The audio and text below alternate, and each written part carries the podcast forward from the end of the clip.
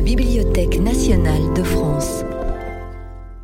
À l'occasion de l'exposition Ruines, le photographe Joseph Koudelka s'entretient avec Héloïse Coneza, Bernard Latarger et Alain Schnapp autour d'une sélection de photographies. Alors nous sommes ici à l'auditorium de la Bibliothèque nationale de France euh, François Mitterrand, dans des conditions un peu particulières en raison de, de la crise sanitaire, afin d'évoquer l'exposition Ruines de Joseph Koudelka, ouverte euh, à la BNF euh, le 15 septembre dernier et malheureusement fermée au public depuis le 30 octobre. Je suis Héloïse Coneza, conservatrice du patrimoine en charge de la collection de photographie contemporaine au département des estampes et de la photographie de la BNF.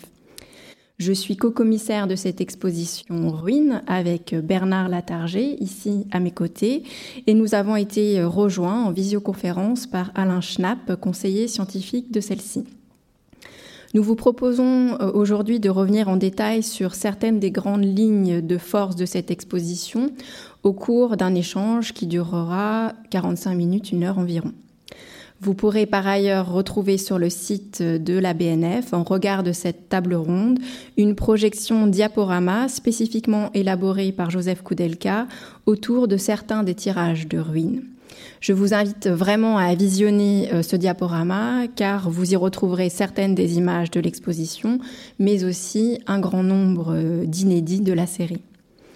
Alors je vais à présent euh, présenter brièvement mes interlocuteurs du jour. Donc Bernard Latarger, vous êtes administrateur culturel et avez inscrit votre carrière professionnelle au carrefour des secteurs de l'aménagement du territoire et des arts.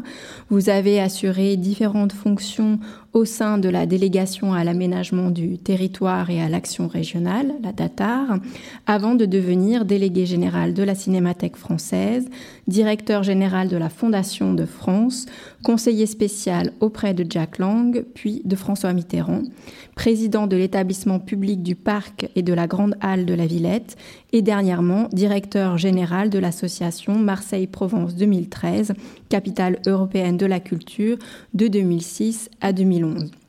Vous êtes un témoin majeur de l'évolution des politiques publiques de la culture et poursuivez désormais votre implication en tant que président de l'Office national de diffusion artistique, du théâtre Montfort et de l'Association des centres culturels de rencontre.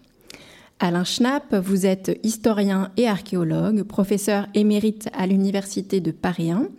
Vous avez dirigé l'Institut national d'histoire de l'art depuis sa création en 2000 jusqu'en 2005. Éminent spécialiste de la Grèce antique, vos activités de recherche ont porté sur trois domaines distincts, l'anthropologie de l'image en Grèce ancienne, l'histoire de l'archéologie et l'étude urbaine des cités et territoires du monde grec. Vous avez été professeur invité des universités de Princeton, Naples, Pérouse, Cambridge, Santa Monica et Heidelberg, entre autres. Vous êtes membre correspondant de l'Institut archéologique allemand et avez reçu en 2014 le prestigieux prix Meyer Struckmann. Vous avez dirigé et co-dirigé de nombreux ouvrages, et citons parmi les plus récents Une histoire universelle des ruines, des origines aux Lumières, en 2020 aux éditions du Seuil, une histoire des civilisations, comment l'archéologie bouleverse nos connaissances en 2018 aux éditions de la découverte INRAP. Piranèse ou l'épaisseur de l'histoire en 2017 aux éditions de l'INHA. Ruines, essai de perspective comparée en 2015 aux éditions Les Presses du réel. Alors avant de, dialoguer ensemble autour de l'exposition, je voulais pour notre public qui n'a pas encore eu l'occasion de visiter l'exposition présenter succinctement le photographe Joseph Koudelka, la jeunesse de l'exposition et ses enjeux en faisant euh, défiler quelques images de la splendide scénographie réalisée par Yasmine Osebi accompagnée d'Alexis Coussement pour l'éclairage et Margaret Gray pour le graphisme, une scénographie qui constitue un véritable écrin pour euh, le travail titanesque de Joseph Koudelka. Alors titanesque, le mot n'est pas exagéré, tant produire ce projet qui a animé Joseph Koudelka jusqu'en 2019 a été un investissement de tous les instants. Pendant près de 30 ans, euh, Koudelka a visité euh, plus de 20 pays du pourtour méditerranéen, arpenté près de 200 sites archéologiques, revenant parfois plusieurs années de suite sur le même site afin d'atteindre, comme il le dit lui-même, son maximum, c'est-à-dire obtenir le meilleur de lui-même et de son sujet. Pour ceux qui ne connaîtraient pas euh, Joseph Koudelka, rappelons qu'il est un photographe français d'origine tchèque, né en 1938. Ingénieur aéronautique de formation, il débute par la photographie de théâtre. Mais ce sont ces photographies du printemps de Prague en 1968 qui le font connaître dans le monde entier. Ce sont elles aussi qui le contraignent à s'exiler de son pays natal pendant plus de 20 ans. Cela donnera lieu à la très belle série Exil, en parallèle de laquelle il mène aussi un autre projet au long cours, Gitan, pour lequel il photographie la communauté des gens du voyage dans le monde entier. En 1971, il rejoint la prestigieuse agence coopérative de photographes Magnum, où il se lie d'amitié entre autres avec Henri Cartier-Bresson. Au fil des années, deux grands éditeurs vont accompagner euh, l'élaboration et la publication de ces séries, Robert Delpire et Xavier Barral, tous deux disparus il y a peu. Rappelons au passage que le catalogue de l'exposition Ruines est une coédition des éditions Xavier Barral et de la Bibliothèque nationale de France. En 1986, Joseph Koudelka participe à la mission photographique de la Datar, pilotée par François Hers et Bernard Latarger, qui de 1984 à 1989 réunira 29 photographes afin de dresser un portrait de la France en mutation. Joseph Koudelka choisit alors de photographier en panoramique les paysages en voie de désindustrialisation du nord de la France et de la Lorraine. Certains de ces tirages avaient d'ailleurs été montrés lors de la vaste exposition Paysages français, une aventure photographique 1984-2017, présentée à la BNF en 2017, et l'ensemble des tirages de la Datar a été donné au département des estampes et de la photographie en 1990. Alors il est vrai que l'œuvre de Koudelka, paysagiste, est plus méconnue du grand public que ses travaux antérieurs, et c'est aussi pour cela qu'à l'occasion de la généreuse donation qu'il a consentie à la BNF en 2019, donation de près de 170 tirages de la série Ruines, nous avons souhaité faire mieux connaître ce travail immense. Alors, je me tourne vers euh, Bernard Latarger. Peut-être pourriez-vous évoquer la, la, genèse de votre collaboration et de votre amitié avec Joseph Koudelka de la Datar à, à Ruine en passant par la, par la mission Transmanche. Comment pourriez-vous peut-être définir pour nous l'homme et son œuvre, s'il vous plaît? Comme vous l'avez rappelé, Héloïse, euh, j'ai rencontré euh, Joseph, dont je connaissais bien l'œuvre. Je l'ai rencontré en, en 1986. Euh, je travaillais donc à, cette époque à la Datar et, et, j'avais avec François Hers euh, monter ce projet d'une mission photographique euh, assez originale pour l'époque, puisqu'elle était, euh, elle était commanditée par une administration non culturelle et elle s'adressait délibérément à des artistes, non pas pour documenter une réalité, mais pour représenter une expérience artistique personnelle du paysage. Euh, ce dont nous avions besoin, c'était de leur regard et de la qualité singulière de leur regard d'artiste sur une réalité que nous, sur laquelle nous intervenions, nous, comme, comme techniciens, comme ingénieurs, je dirais, de l'aménagement du territoire, mais que nous avions de plus en plus de mal à, saisir et à représenter. Et donc, nous avons sollicité Joseph. Je connaissais le, travail de Joseph, euh, qui, s'était préoccupé euh, du paysage tôt dans sa carrière, mais qui n'avait jamais développé euh, de façon importante cette voie de, son œuvre.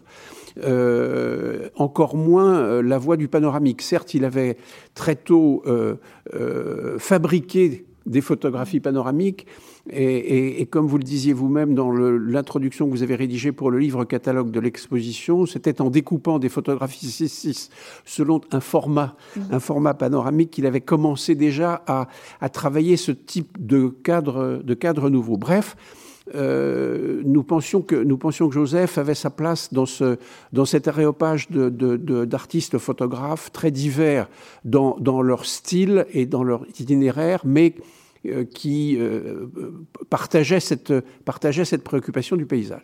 Alors, il se trouve qu'à l'époque du lancement de cette, de cette, de cette campagne de, de, de, photographie sur le territoire de la France, on nous avait prêté un prototype d'appareil panoramique et nous avons proposé à, Joseph de s'en emparer et, et d'engager un travail délibérément panoramique sur ce paysage français.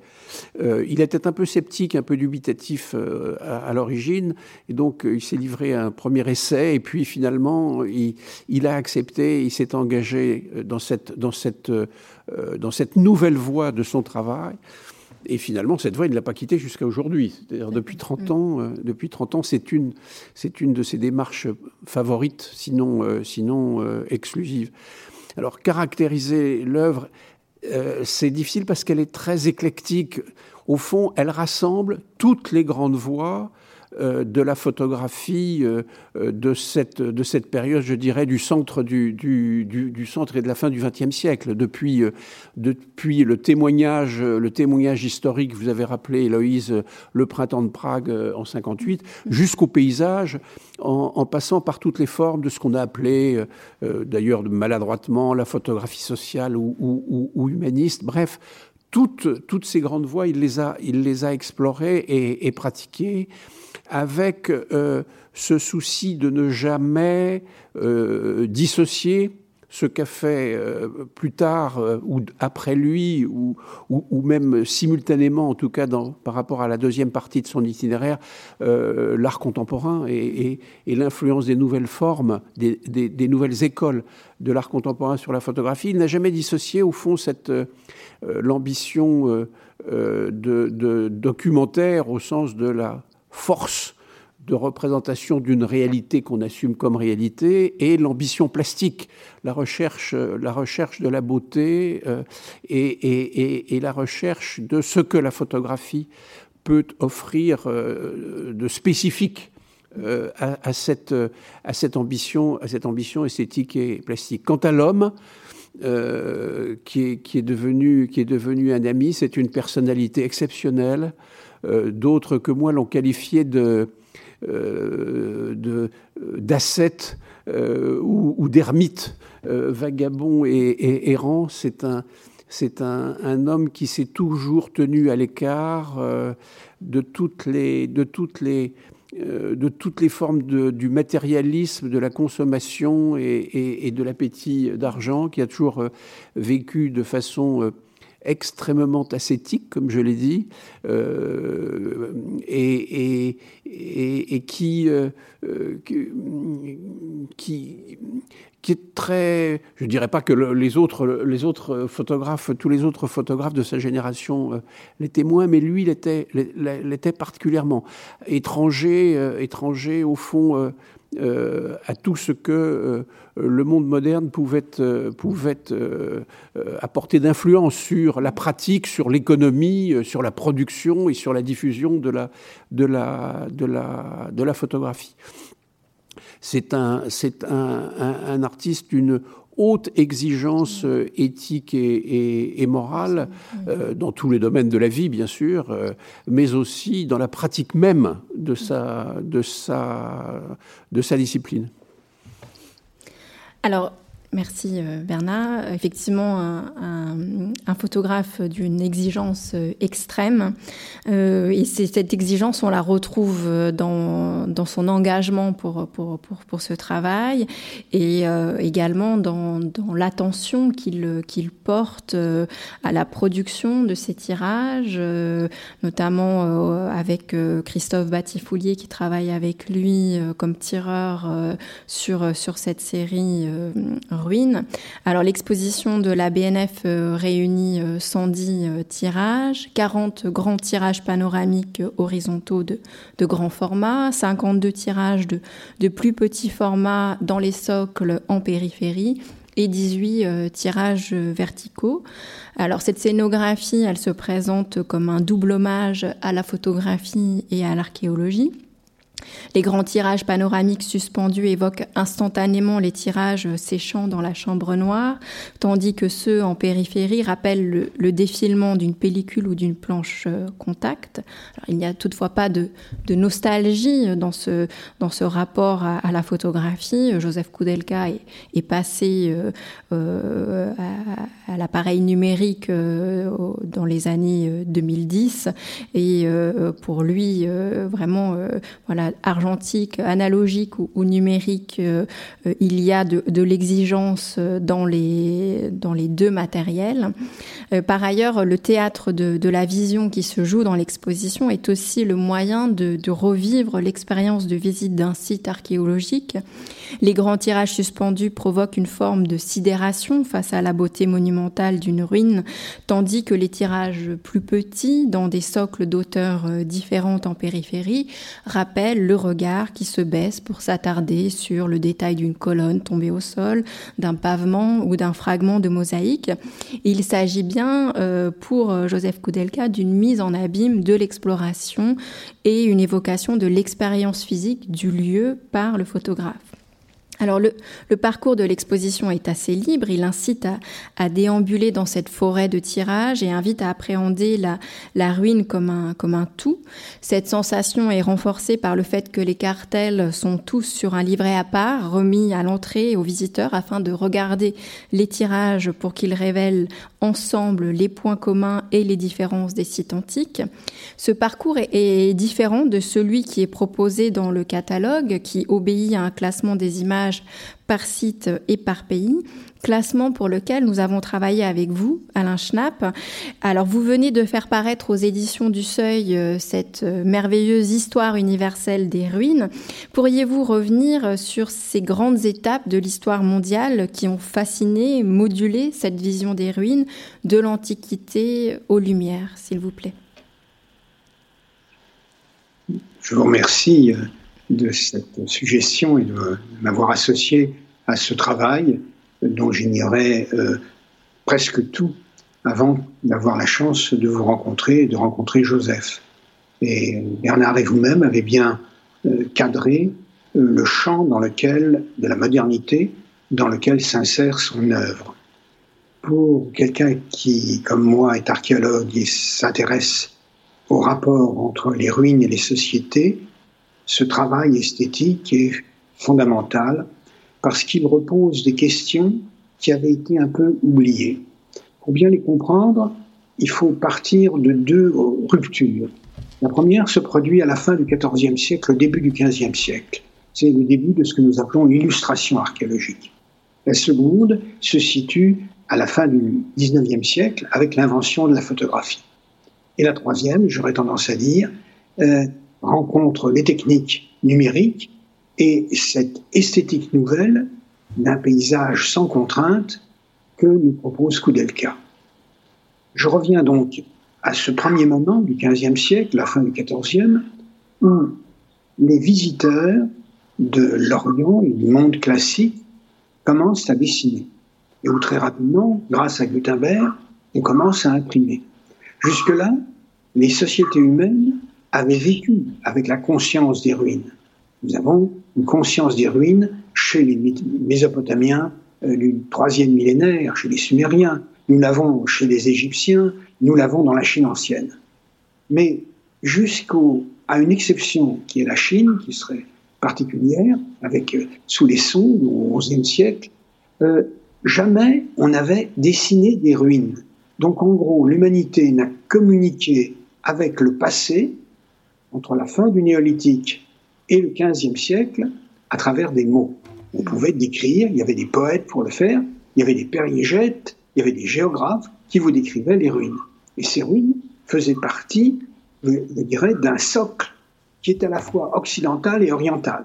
Parce qu'en matière de ruines, il y a des dynamiques propres, il y a une histoire occidentale des ruines qui commence peut-être avec les Grecs, mais il y a une histoire chinoise des ruines, il y a même une histoire védique des ruines, ce qui serait euh, une question euh, que je ne peux pas aborder ici, mais qui n'est pas sans intérêt.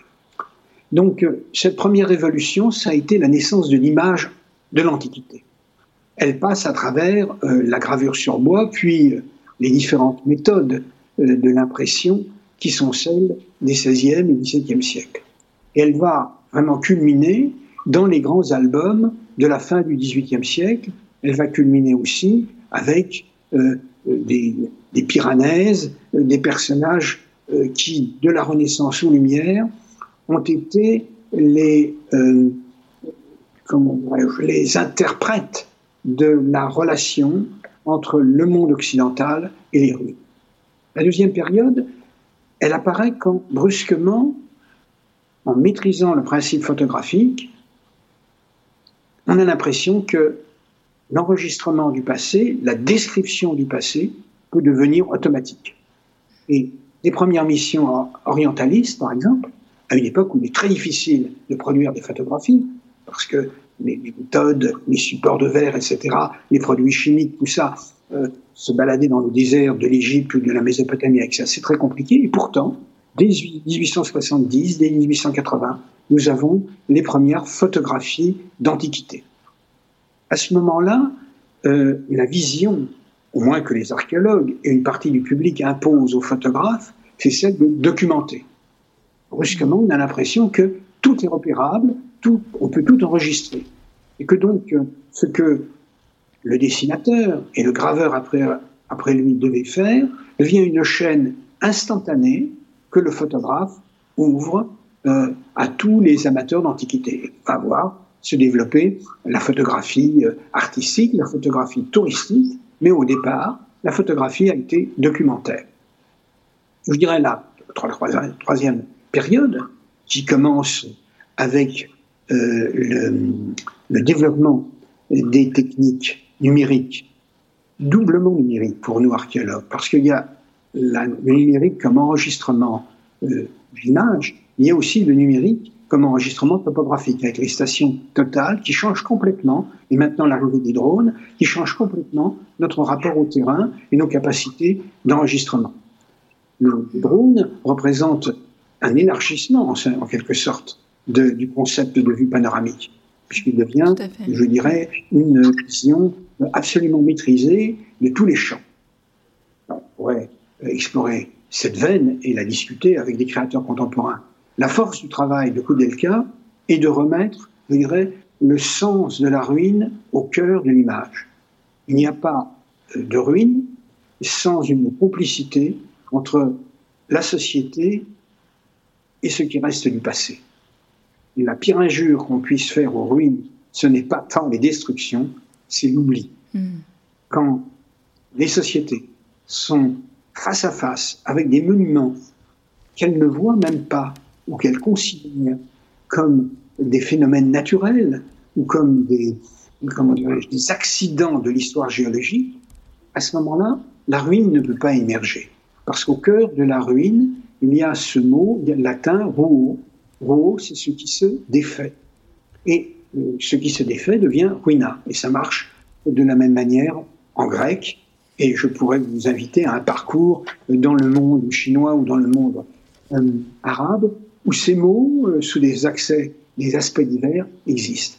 Et la force du regard de Koudelka est brusquement, avec cette idée du panoramique, de dire la ruine vous parle, la ruine n'est pas seulement quelque chose qui est du passé, elle est inscrite profondément dans un présent que l'objectif peut vous faire découvrir et que l'exposition rend si particulièrement sensible et attractif. Euh, j'en profite pour, euh, pour rebondir justement sur cette question de la singularité du, du regard de, de Joseph euh, Koudelka qu'il met en œuvre dans cette série Ruines. et donc ce, ce choix de, de l'objectif panoramique et les, les résultats esthétiques qui, qui en découlent. Alors Joseph euh, Koudelka dit avoir longtemps été en admiration enfant devant une gravure panoramique euh, du Vésuve qui était chez son grand-père. vous évoquiez, Bernard, le, fait qu'effectivement, il s'amusait avec des photographies 6-6 qu'il recadrait au niveau panoramique.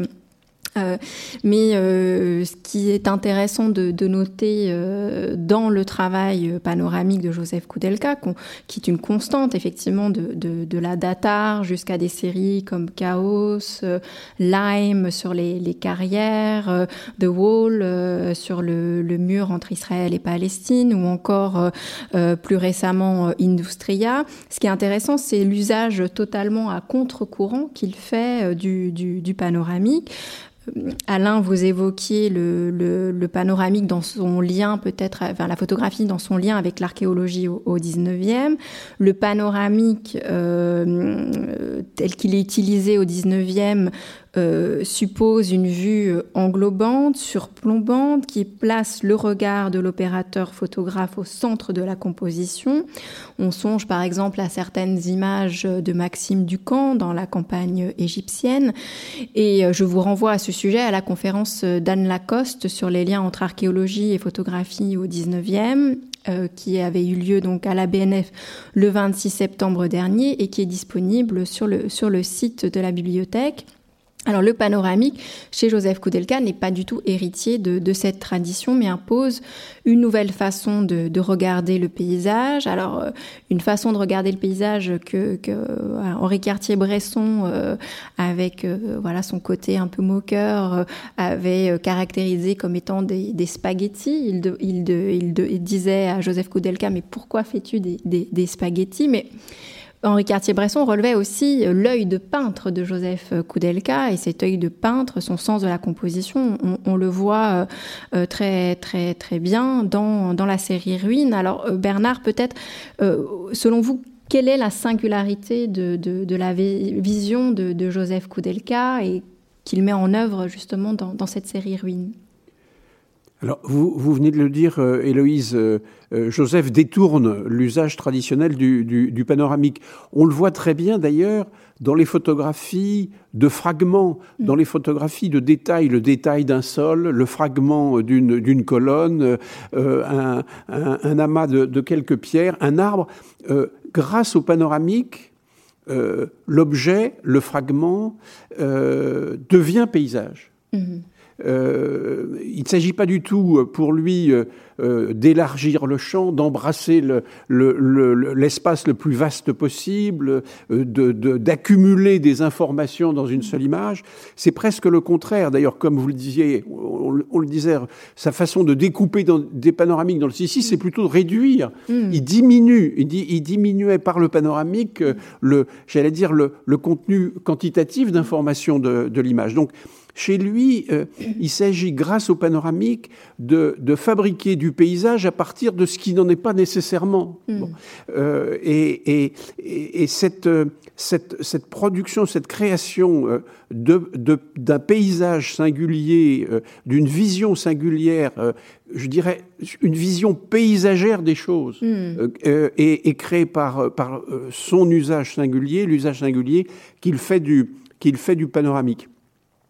Euh, en général, euh, euh, la, la, la, vision panoramique, la photographie panoramique impose le pied, le, le, grand format, enfin le grand format, la, plaque, la chambre, bref, tout un dispositif, l'horizon. Chez, chez, chez, Joseph, Joseph utilise le panoramique presque comme, je dirais, un 24-36 le 24-36 d'un reporter. Il n'aimerait pas du tout que je le qualifie de reporter, ce qu'il dit tout à fait être. Mais, mais euh, euh, encore une fois, encore une fois, c'est euh, une manière pour lui de de, de, de, transformer chacune chacune des composantes, chacune des dimensions du paysage en paysage. Hmm.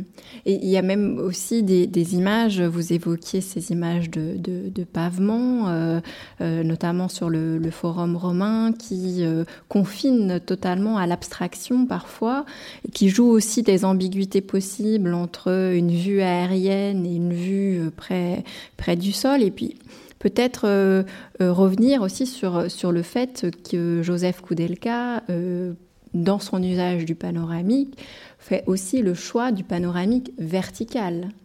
si vous pouvez.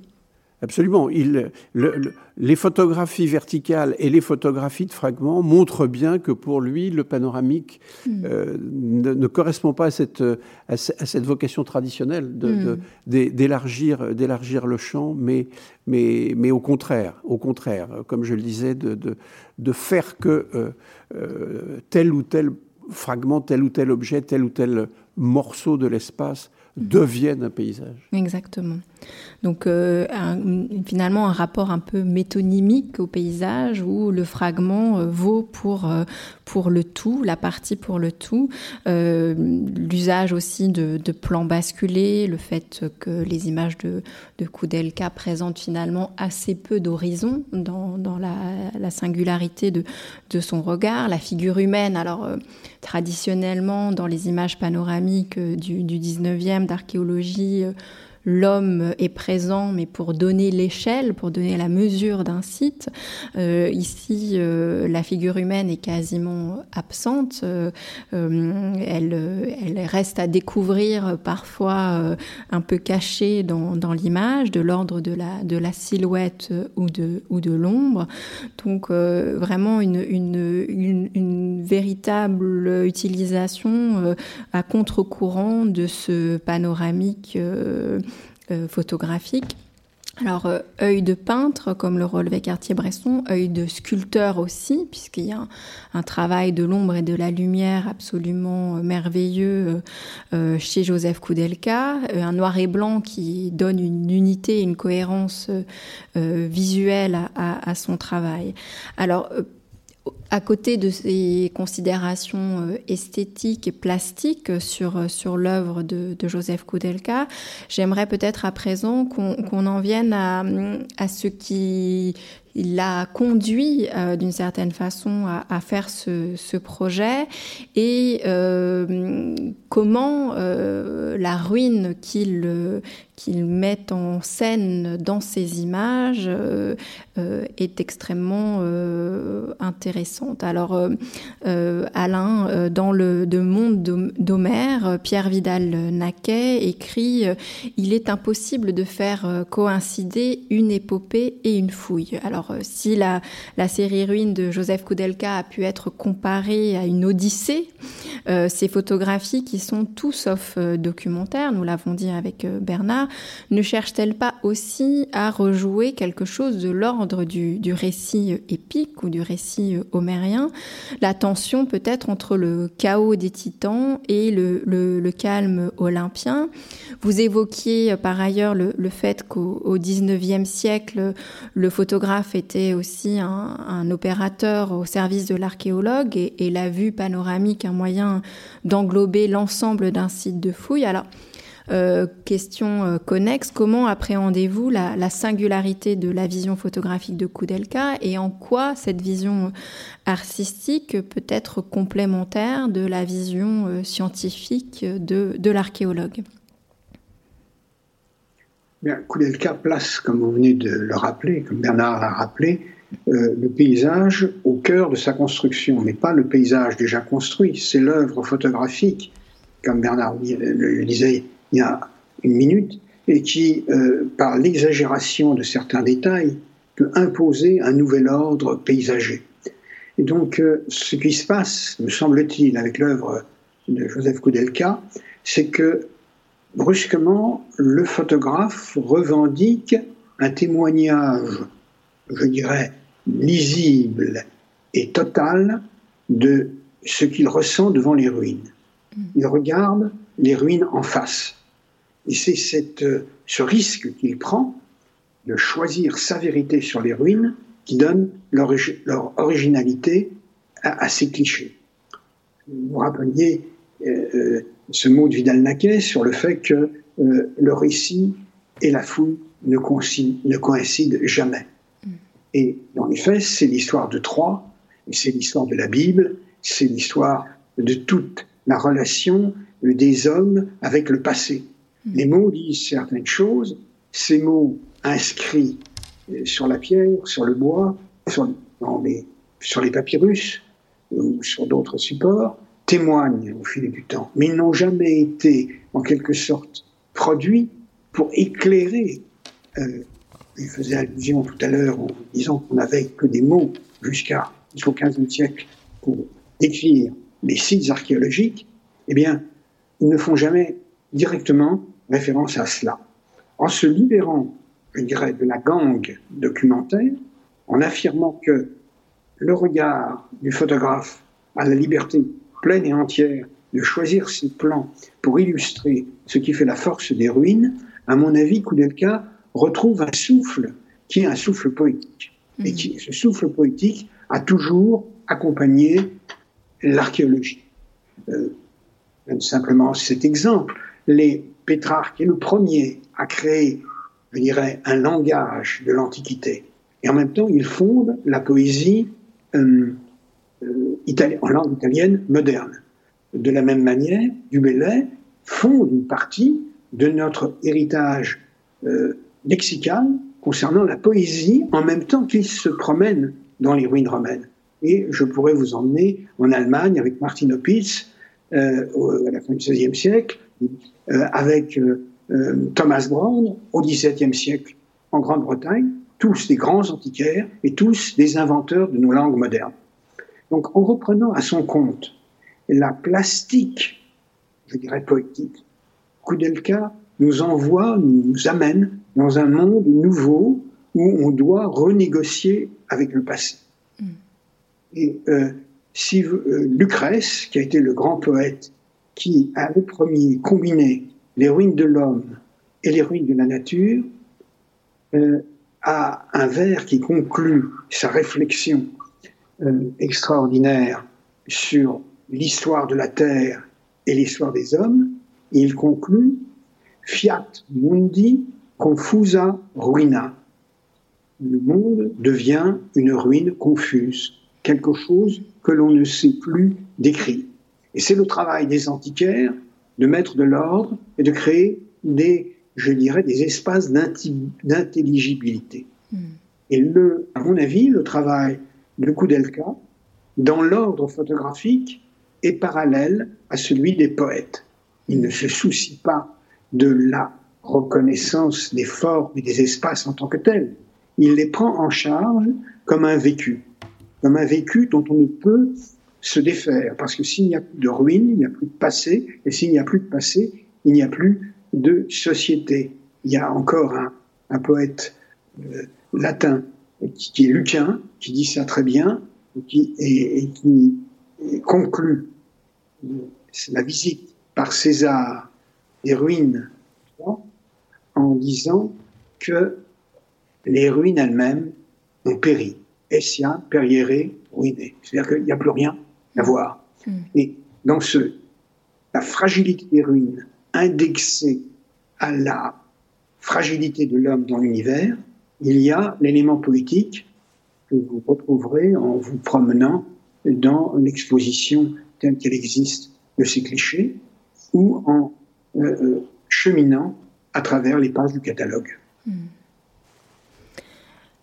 Euh, Merci euh, Alain. Alors, euh, la, série euh, Ruines convoque les, vestiges antiques. Je me tourne vers vous, Bernard, parce nous parle aussi de, notre présent et d'une culture commune aux Européens. Alors, vous, aviez d'ailleurs présenté une partie de cette série en, 2013 à, Marseille, lorsque vous pilotiez l'événement Marseille, capitale européenne de la culture. Alors, selon vous, quelle de quelle Europe nous parlent les ruines de Joseph euh, Koudelka aujourd'hui? Et euh, vous qui connaissez bien Joseph, comment résonne dans sa carrière cette phrase de Marguerite Yourcenar dans, les mémoires d'Adrien que, Koudelka a fait sienne Étranger partout et partout chez moi. Alors Joseph, euh, Joseph nous parle de l'Europe de deux manières. Et c'est ce qui m'avait frappé quand j'ai découvert les, les premières photos de, de, sa, de sa campagne méditerranéenne et qui m'a donc euh, euh, conduit à le solliciter pour Marseille, Marseille capitale européenne de la culture. la, la, première manière, c'est de la part d'un Européen parce qu'il a vécu dans beaucoup de pays d'Europe, mais, mais, mais natif d'un pays sans mer, euh, la, conscience, la conscience très vive que euh, l'Europe était née euh, à Rome et à Athènes. Mm. L'Europe, c'est le mariage, le mariage de Rome et d'Athènes, auquel on peut ajouter Jérusalem aussi, mais en tout cas, c'est cette alliance qui est non seulement à l'origine historique, mais à l'origine des valeurs qui sont encore les siennes mm. aujourd'hui, des valeurs essentielles qui, qui fondent l'Europe aujourd'hui. Ça, c'était sa, sa, première manière d'être européen et de nous et, et, et, et de s'adresser à nous à Marseille comme témoins mm. de, de, de, de, cette dimension méditerranéenne de, de l'Europe, euro-méditerranéenne. C'était d'ailleurs le, le thème de notre projet de capitale. Mais il y avait une deuxième manière pour lui de, de, de, de témoigner de cette Europe, c'était de dire, au fond, euh, euh, ces ruines, ce n'est pas le passé, c'est l'avenir. C'est d'ailleurs la phrase qu'il a mise en exergue de l'exposition. Mm. Euh, et, et, donc, euh, c'était ce qui menace l'Europe. Euh, mm.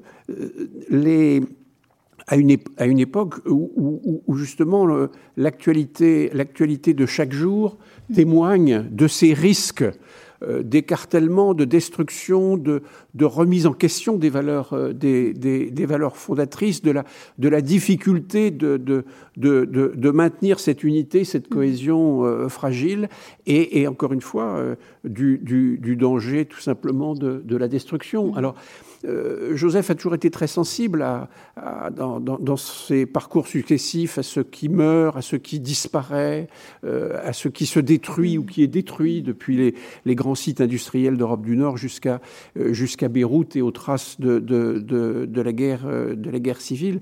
Mais encore une fois, cette, cette, cette, ce souci d'Europe était mm. très vif chez lui.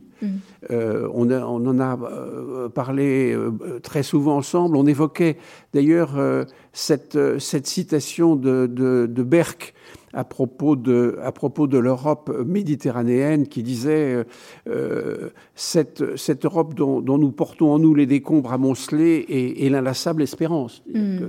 Ces, ces, ruines, ce sont bien sûr ces décombres amoncelés, mais c'est aussi. L'espérance de l'Europe euh, dont, elle, dont, elle, euh, dont elle témoigne.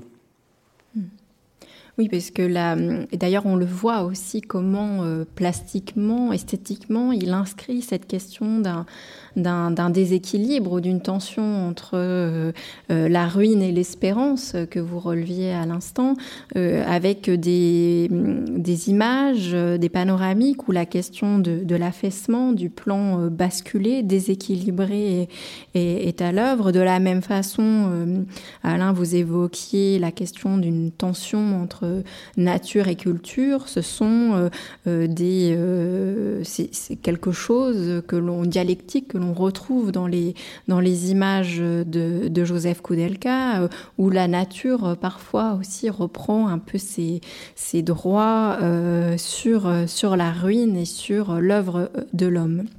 Alors peut-être une, dernière question pour Alain avant de, clore cette, cette conversation.